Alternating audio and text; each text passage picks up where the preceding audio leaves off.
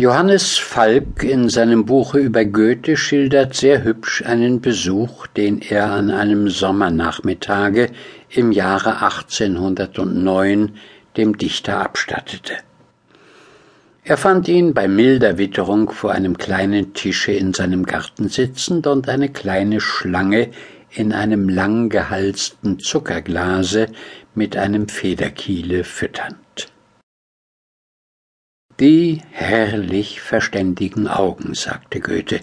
Mit diesen Augen ist freilich manches unterwegs, aber weil es das unbeholfene Ringeln des Körpers nun einmal nicht zulässt, wenig genug angekommen.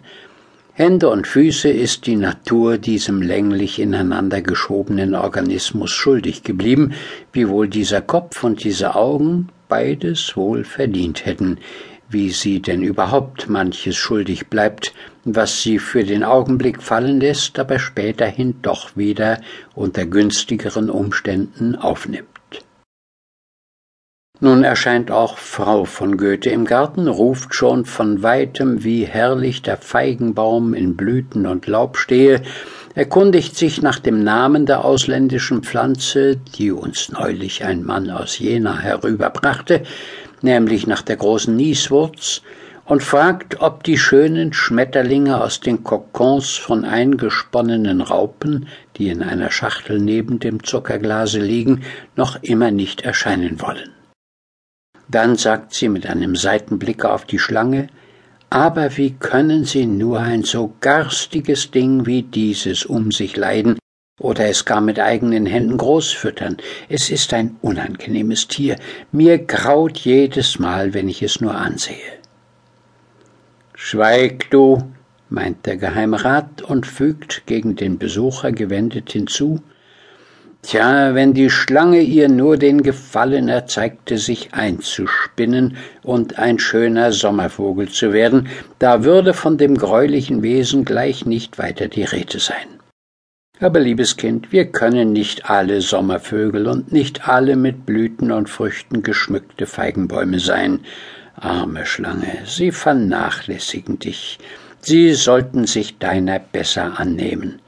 Wie sie mich ansieht, wie sie den Kopf emporstreckt. Ist es nicht, als ob sie merkte, dass ich Gutes von ihr mit euch spreche? Armes Ding, wie das drinnen steckt und nicht heraus kann, so gern es auch wollte. Ich meine zwiefach einmal im Zuckerglas und sodann in dem Hauptfutteral, das ihr die Natur gab. Das ist ein sonderbarer Anfang für eine Geschichte, die mit dem seligen Legationsrat Falk in seinem Buche Goethe aus näherem persönlichen Umgange dargestellt sonst nichts zu schaffen hat. Doch hören wir weiter. An einem der Wege, die zum Brocken hinaufführen, liegt ein Wirtshaus mit seinen Nebengebäuden und einem kleinen Garten, in dem aber der Höhe wegen wenig wächst und welchem man seinen Namen und Titel nur aus Höflichkeit oder Bequemlichkeit gibt, wie so manchem andern Dinge in dieser Welt. Das Haus wie die Stallungen sind niedrige, langgestreckte Bauwerke, das Mauerwerk ist von einer in der Ebene unbekannten Dicke, die Schiebefenster sind klein und tief in die Mauer eingelassen, kurz alles ist auf Sturmwind, Regenstöße, Schneewehen, lange Winter und kurze Sommer so fürsorglich als möglich eingerichtet. Der Wirt, die Wirtin und das Dienstvolk desgleichen.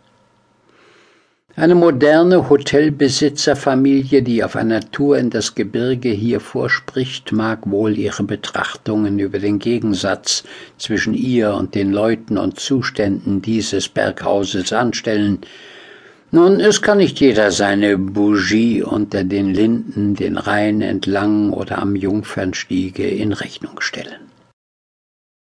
Das Berghaus liegt schon in einer Gegend, wo die Tannen und Birken anfangen zu verkrüppeln. Das Wasser sickert moorig zwischen dem Gestein, den Heidelbeeren und der Heide, und der Wind hört selten auf zu singen, aber gewöhnlich heult er. Nur noch ein wenig höher hinauf erscheint das isländische Moos auf den Felsblöcken, und wer den Wind singen hört und das Plaid fester um Hals und Ohren zieht, begreift die Fürsorge der Vorsehung. Recht sorgliche Charaktere denken auch wohl an ihren Hausarzt und senden ihm einen stillen Gruß.